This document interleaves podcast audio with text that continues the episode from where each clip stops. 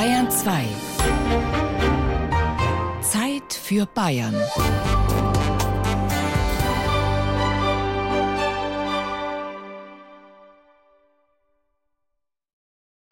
Ich gebe mein Bestes. Miss Sophie, I will do my best. Gibt wirklich sehr nette Hüttenwirte, die sich am Abend gern mit dazu sitzen und ein bisschen mitsingen und Musik machen. Auf der einen Hütte, da war es also wirklich ganz gemütlich und ein ganz netter Wirt und haben wir viel Spaß gehabt und viel gesungen auf die Nacht.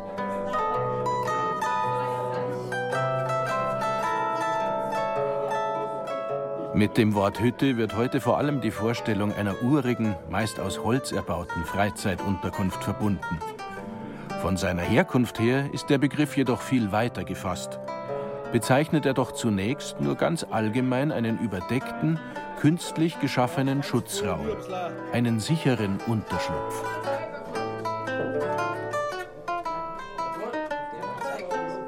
Im ursprünglichen Wortsinn konnte Hütte alles Mögliche bedeuten. Ein Zelt, eine Marktbude, ein primitiver Unterstand galten ebenso als Hütte wie eine Eisen-, eine Dombau- oder eine Glashütte.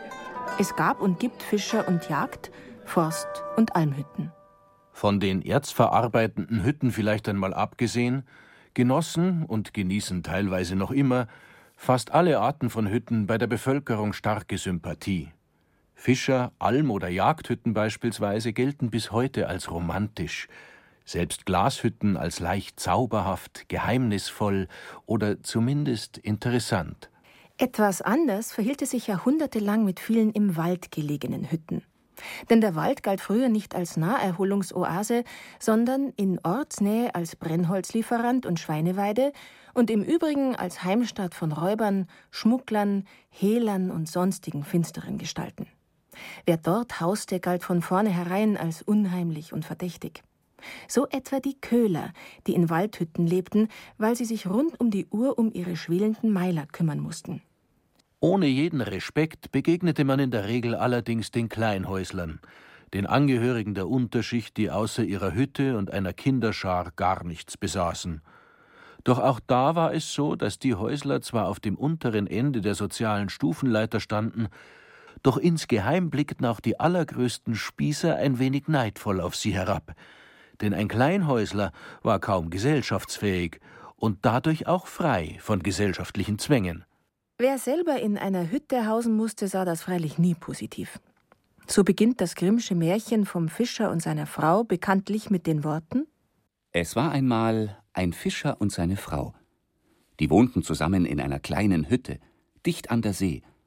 Und der Fischer ging alle Tage hin und angelte. Auf Hochdeutsch klingt das recht harmlos. Aber in der in vorpommerschem Platt aufgezeichneten Urfassung steht nicht Hütte, sondern Pissput.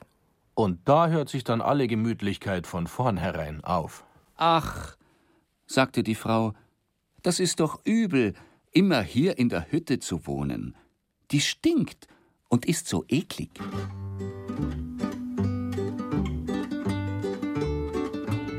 Umso erstaunlicher also, dass die Bedeutung des Wortes Hütte gegen Ende des 19. Jahrhunderts im Wesentlichen auf eine durchweg positiv besetzte Freizeitinstitution übertragen werden konnte. Naja, das entwickelt sich wie zu einem zweiten Zuhause dann. Ne? Wenn man so eine Hütte mit der Familie betreibt und hält, entsteht natürlich schon ein ganz anderes Heimatgefühl dann auch gleich drumherum. Und man kennt natürlich auch das Wandergebiet sehr viel genauer. Kennt man bald jeden Stor und jeden Grasbüschel und hat natürlich auch sehr viel Schönes dann, weil man kann oben einfach die Kinder rauslassen und die erleben natürlich einen Wald ganz anders als ein Stadtkind. Und das hat schon sehr viel Schönes gehabt, weil man das ganze Jahr natürlich so ein Hüttenleben mitmachen kann. Petra Bachmeier hat zusammen mit mehreren Verwandten viele Jahre lang eine Berghütte als privates Refugium vom großstädtischen Alltagsstress gepachtet gehabt. Wie Hütten heutzutage überhaupt vor allem als überdachte Oasen betrachtet werden, wo man die Seele baumeln lassen, abschalten, Ruhe und zu sich selbst finden kann. Oder wo man Erfahrungen austauschen, singen, musizieren, lustig sein kann. Nicht umsonst spricht man von Hüttenzauber oder Hüttenromantik. Was wir nie vorher gesehen hatten, sind Sterne, weil wirklich alles dunkel ist. Keine Straßenlaterne, nix. Du siehst die Hand vor die Augen nicht und es ist einfach finster. Und es sind Sterne ohne Ende. Und das, das, das kennt man heute gar nicht mehr. Berghütten sind natürlich die Hütten schlechthin. An sie denkt man als erstes, sobald das Stichwort Hütte fällt. In der Regel handelt es sich dabei um Zufluchtsorte, die man am Ende oder Anfang einer Bergtour aufsucht, um sich von den Strapazen eines Tages zu erholen oder frische Kräfte für die Strapazen des kommenden Tages zu sammeln. Trotz dieser gemeinsamen Basis fallen die verschiedenen Hütten natürlich auch in unseren Breiten höchst unterschiedlich aus. Robert Kolbitsch, der Ressortleiter Hütten des Deutschen Alpenvereins. Wir haben beim Alpenverein verschiedene Kategorien von Hütten. Die Kategorie 1 Hütte ist davon die höher gelegenen Hütten, die per Auto nicht erreichbar sind, mindestens eine Stunde Fußweg haben. Das sind die Kategorie 1 Hütten. Davon haben wir circa 200 ähm, in Bayern und in Österreich. Dann gibt es die Kategorie 2 Hütten. Die sind mechanisch erreichbar oder liegen in der Nähe von einer Seilbahn. Dann gibt es Kategorie 3 Hütten, die äh, sind direkt anführbar, sind auch keine Übernachtungsbetriebe und dann der Rest sind Mittelgebirgshütten verteilt über ganz Deutschland. Zusammen unterhalten die unzähligen Sektionen des deutschen, des österreichischen und des Südtiroler Alpenvereins unter der Marke Alpenvereinshütten über 1300 Unterkünfte. Beim Alpenverein konnte man feststellen, dass die Ansprüche vieler Hüttengäste in den letzten Dekaden gewaltig gestiegen sind. Mit dem nostalgischen Denken äh, von früher, dass es ja nur eine reine Schutzunterkunft war, wo die, die Wanderer bei Schlechtwetter oder rein zur Übernachtung in ein Massenlager untergekommen sind, ohne irgendwelche Möglichkeit, sich zu waschen oder sich zu verpflegen. Da sind wir, glaube ich, schon sehr weit weg davon. Mittlerweile geht es eher in die Richtung, dass wir den einen machbaren Komfort auf den Hütten schaffen wollen, Er wird auch von den Nutzern gefordert. Trotzdem wollen wir uns schon auch künftig noch unterscheiden von normalen Hotelbetrieben. Deshalb möchte Robert Kolbitschs Kollegin Andrea Bichler von der Abteilung Marketing den Strom der Alpengänger nach Möglichkeit ein wenig in eine bestimmte Richtung kanalisieren. Wir möchten gerne, dass die richtigen Leute in die Berge gehen. Wir haben halt gerne Leute auf der Hütten oben, die was lieber die Sterne zählen, als wie vom Fernseher zu sitzen oder den Hüttenwirt zu fragen, warum dass es kein gratis WLAN-Netz auf der Hütte gibt. Recht archaisch ausgestattete Hütten gibt es natürlich auch heute noch. Das sind dann Hütten, bei denen auch ein einfaches Essen da ist, wirklich einfach. Das heißt, dass es ein paar Röstkartoffeln gibt am Abend, dann vielleicht noch ein Spiegelei dazu. Vielleicht gibt es dann auch noch einen Leberkäse. Das ist eigentlich das normale Hüttenessen. Dann oder mal ein paar Nudeln und ein bisschen Sauce dazu. Und das ist das einfache Hüttenessen. In Einzelfällen fällt die kulinarische Selbstbeschränkung freilich etwas zu bescheiden aus. Die Wurst war so dünn, dass man echt einen Tellergrund gesehen hat. Das war also eine ganz feine Schneidemaschine, was der gehabt hat. Ne? Also, weil das kann man gar nicht mit der Hand schneiden, so, so dünn. Also, der hat das schon sehr rationiert gehabt dann. Ne? Das gibt's auch. Indes sind in der Regel selbst abgelegene Hütten, die, wie die Hochlandhütte im Karwendelgebirge, nur mit dem Hubschrauber versorgt werden können, bestrebt, ein zwar einfaches, aber reichliches Essen anzubieten, sagt die Wirtin Irmtraut Dressel-Kasi. Schmackhaft, sättigend, jeder kann Nachschlag haben. Wir haben bloß ein Bergsteigeressen am Abend, das ist meistens ein Eintopf oder es gibt Nudelgerichte oder gerade mit Wammerl, die übliche Hausmannskost halt. Die Leute fahren halt um die halbe Welt und gehen zum Fasten, wandern nach Tibet und sonst wohin. also da werden sie schon mal aushalten.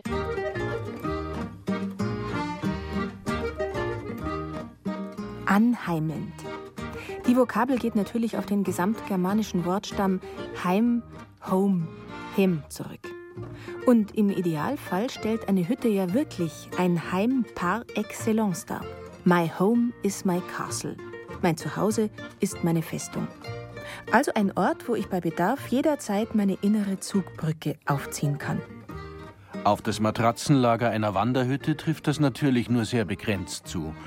Zwar muss man auch dort die innere Zugbrücke aufziehen, freilich in einem ganz anderen Sinn, weil man sich mit den in einigen Hütten doch sehr spartanischen Verhältnissen arrangieren muss und in Gegenwart fremder Mitschläfer einer ziemlich heterogenen Schnarch-, Pfurz- und Geruchgemeinschaft hilflos ausgeliefert ist. Da geht es dann über eine Hühnerleiter hinauf, auf den Dachboden und an der Seite von der Sachschräge sind dann unten Bettenlager drin, von hinten bis vorn, Matratzen ausgelegt, auf beiden Seiten, in der Mitte auch noch ein paar Matratzen verteilt und da schlaft man dann halt nebeneinander, so gut wie es geht und so eng wie es sein muss, so viel wir halt dann kommen auf die Nacht.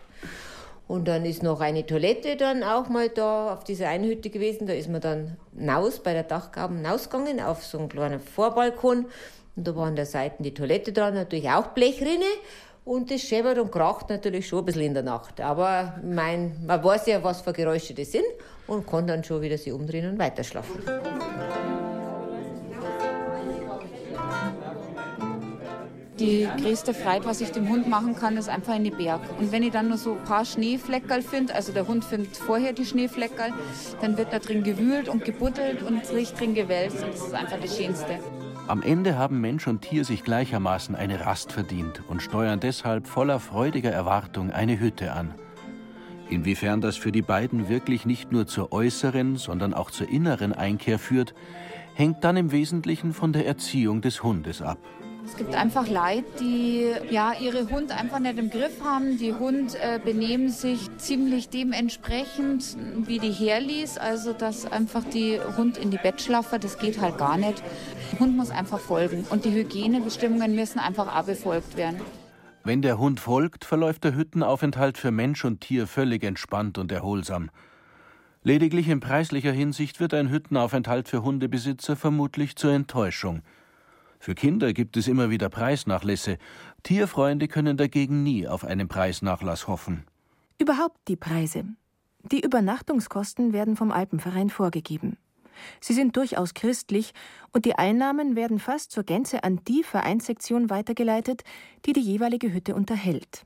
Der Wirt bekommt davon lediglich eine kleine Reinigungspauschale.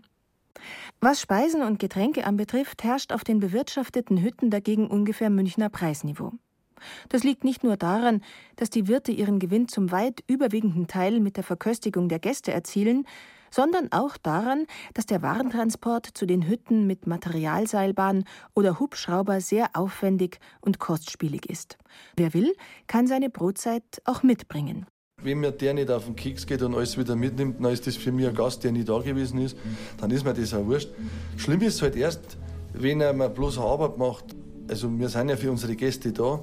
Und jetzt sage ich es ganz brutal, mir ist er halt lieber, wenn er nichts dabei hat, außer einen 50er im Geldbeutel, dann ist er mir lieber, wie wenn er zwei Kilo Brot dabei hat und ein Pfund Salami und halt die ganzen offenen Bixen und danach habe ich sein Müll und er hat nichts mehr. Darum begegnet Hans Meyer auch etwas problematischen Gästen meist ziemlich gelassen. Es wird auf der ganzen Welt Leute geben, die einfach da nicht einen Platz gefunden haben. Und da muss man, es fällt einem dann schon schwer, weil das meistens in Stresssituationen dazu kommt, dass man sagt, Mensch, ist das ein Arschloch. Aber, aber ich habe da so eine nette Geschichte. Und zwar der Schwallersepp ist ein Salesianer und der hat uns die Steinmauer da draußen gemacht.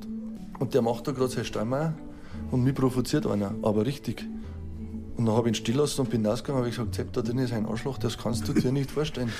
So einen hat die Menschheit nicht verdient. Und dann sagt der Schwaler Sepp, Hans, schau her, da ist der Stor. Schau mal hin, wie ich den Stor da hingestellt habe. Der Stor, der passt doch da. Wie gemacht? Und dann sage ich, ja, der passt da wirklich. Und ich habe mir gedacht, was will ich mir sagen? Sagt er, den Stor probiere jetzt seit da vorne, dass der passt. Und der hat nie passt, weil er überall Arschloch war. Und heute ist halt der Stor jetzt gerade bei dir und der, wenn wieder runtergeht, der findet seinen Platz und zu dir kommt der eh nicht mehr. Dann war ich ein bisschen beruhigt und bin reingegangen und habe ihm einfach was hingestellt. habe ich gesagt, das saufst jetzt so nicht so sehr. Weil, was willst du machen? Wenn halt gerade der Stor, der ein Arschloch ist, da an dem Tag bei dir da ist. ist so ist das Leben. Dass Hüttenwirte auf bereitwillig zahlende Gäste hoffen, geht völlig in Ordnung, denn das ist ihre Existenzbasis. Und bis in die jüngere Vergangenheit hinein war es auch so, dass selbst Wanderer, die ihr eigenes Kas- oder Wurstbrot im Rucksack hatten, auf der Hüttenterrasse wenigstens ein oder mehrere Getränke konsumierten. Wie Wirtin Irmtraut Dressel-Kasi von der Hochlandhütte konstatiert, ist das inzwischen freilich nicht mehr ganz so häufig der Fall. Es ist verständlich, dass nicht jeder, der viel ins Gebirge geht, zweimal am Tag in der Hütte einkehren kann. Aber seit der Erfindung dieser Trinkschläuche äh, sehe ich manchmal ganze Karawanen, die mit verbissenem Blick hinter der Hütte vorbeimarschieren und aus ihren Schläuchen zuzeln und die die Hütte fast keines Blickes würdigen. Im schlimmsten Fall die, die, die Toilette benutzen müssen, aber vielleicht gibt es da auch schon Beutel dazu.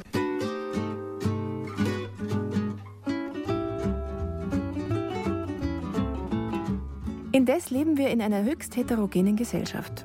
Deshalb gibt es auch unter ausgemachten Sportsfreunden einige, deren Sehnsucht sich neben der Körperertüchtigung vor allem um das eine oder andere Bierchen dreht.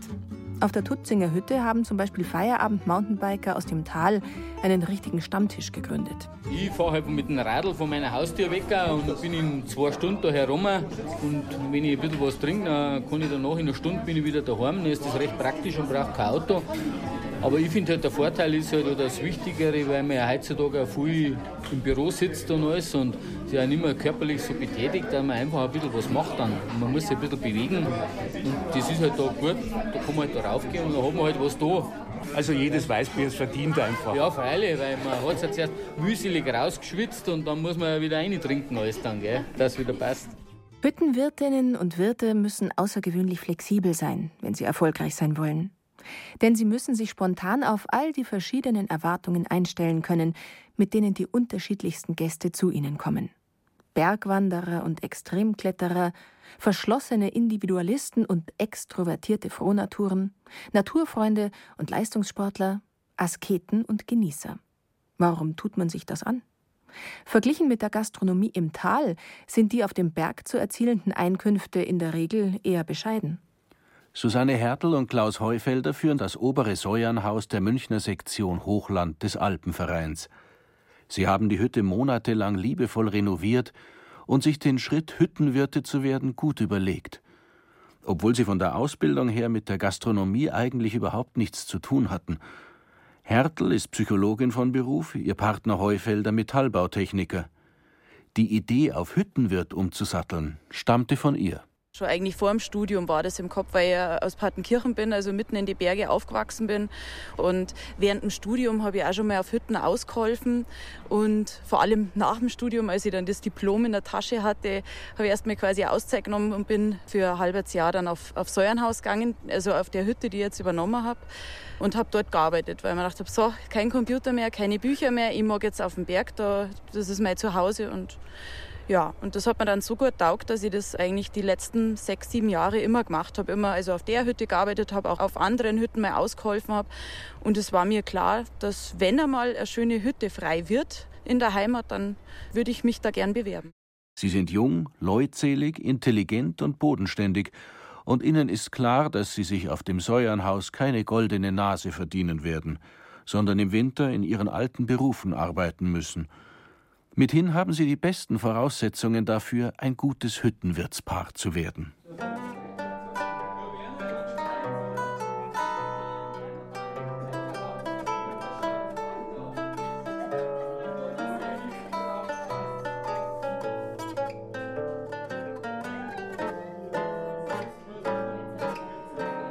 Gelernte Gastronomen sind die wenigsten Hüttenwirte. Im Gegensatz zu Susanne Hertel treibt sie meist auch nicht einmal die Sehnsucht nach einer eigenen Hütte in die Höhe. Hans Meyer vom Tutzinger Haus ist zum Beispiel Bäcker und Konditor. Von einem eigenen Café hat er schon geträumt. Auf die Idee mit der Hütte haben ihm beim Bergwandern dagegen erst andere bringen müssen. Und seine Lebensgefährtin Elke war im Tal im Verkauf tätig. Die promovierte Psychologin und gebürtige Wienerin Irmtraut Dressel-Kasi wiederum brachte ein in München vergessener Badeanzug und die daraufhin zum Finder eine Mittenwalder entbrannte Liebe auf die Hochlandhütte. So kommen Hüttenwirte aus den unterschiedlichsten Berufen. Was sie freilich alle miteinander verbindet, ist die Liebe zum Umgang mit Menschen.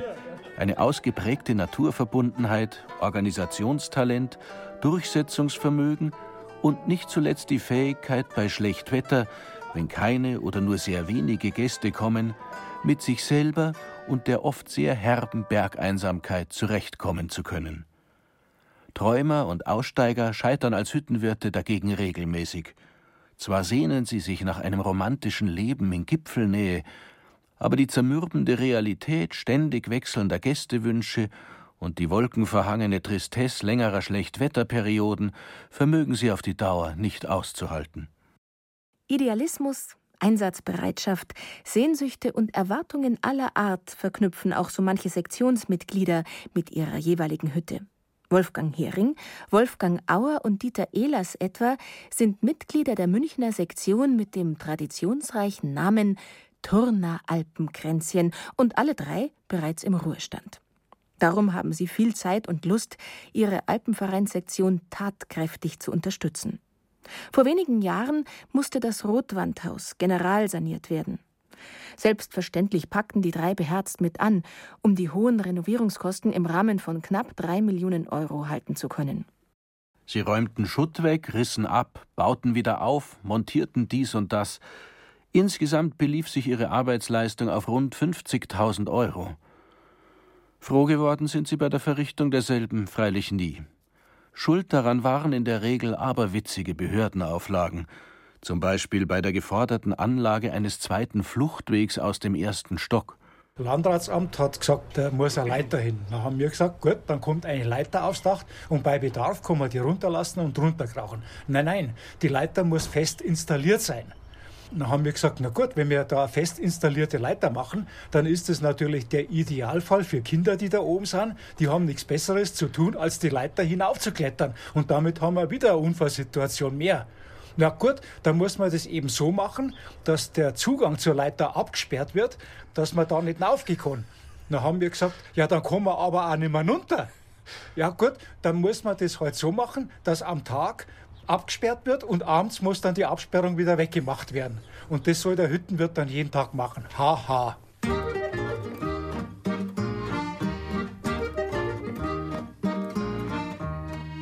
Auch sonst gibt sich der Amtsschimmel Mühe, den reibungslosen Ablauf des Hüttenlebens so gut wie nur eben möglich zu erschweren. Alle Berghütten kämpfen mit denselben vier Hauptschwierigkeiten. Nämlich erstens mit dem Transport von Material und Lebensmitteln, zweitens mit der Energieversorgung, drittens mit der Wasserversorgung, viertens mit der Abwasserbeseitigung. Und auf all diesen Gebieten tobt sich die Bürokratie genüsslich aus. Selbst Hütten mit tiefem Quellwasser brauchen eine UV-Bestrahlungsanlage zur Keimabtötung. Wer ein altes Windrad für die Stromerzeugung durch ein neues ersetzen will, braucht eine Expertise, dass dadurch keine Fledermäuse gefährdet werden. Wer seine Hüttenkläranlage erneuert, muss dies überdimensioniert tun und Vorschriften einhalten, die kaum eine Gemeinde im Tal erfüllt. Wer eine neue Materialseilbahn bauen will, muss dafür sorgen, dass damit auch Personen befördert werden können, obwohl das eigentlich strengstens verboten ist. So sorgt St. Bürokratius zunehmend dafür, dass der Sehnsuchtsort Hütte immer mehr zum Verwaltungsärgernis in schwindelnder Höhe mutiert. Aber auch private Mini-Hütten vom Format eines Schrebergartenhäusels sind längst so sehr Opfer der behördlichen Verordnungswut, dass die Bretter, aus denen sie erbaut sind, regelrecht zu knarzen beginnen. Im Gartenhäusl ist es schon rein vom Gesetz her nicht vorgesehen, dass man dort wohnen darf, obwohl es sehr schön wäre. Aber in dem Schrebergarten bin ich so weit weg von der Wohnung, dass ich meine Arbeit nicht mitnehme, sondern es ist immer ein kleiner Urlaub.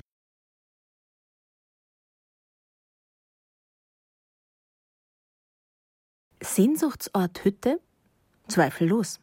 Nun ist die größte aller Sehnsüchte natürlich die Liebe. Und auch ihrer wird auf und in Hütten reichlich gefrönt. Mein Mann hat immer gesagt, wenn er die Klärgrube entleert hat im Frühjahr, möchtest gar nicht glauben, wie viele Pariser da drinnen sind.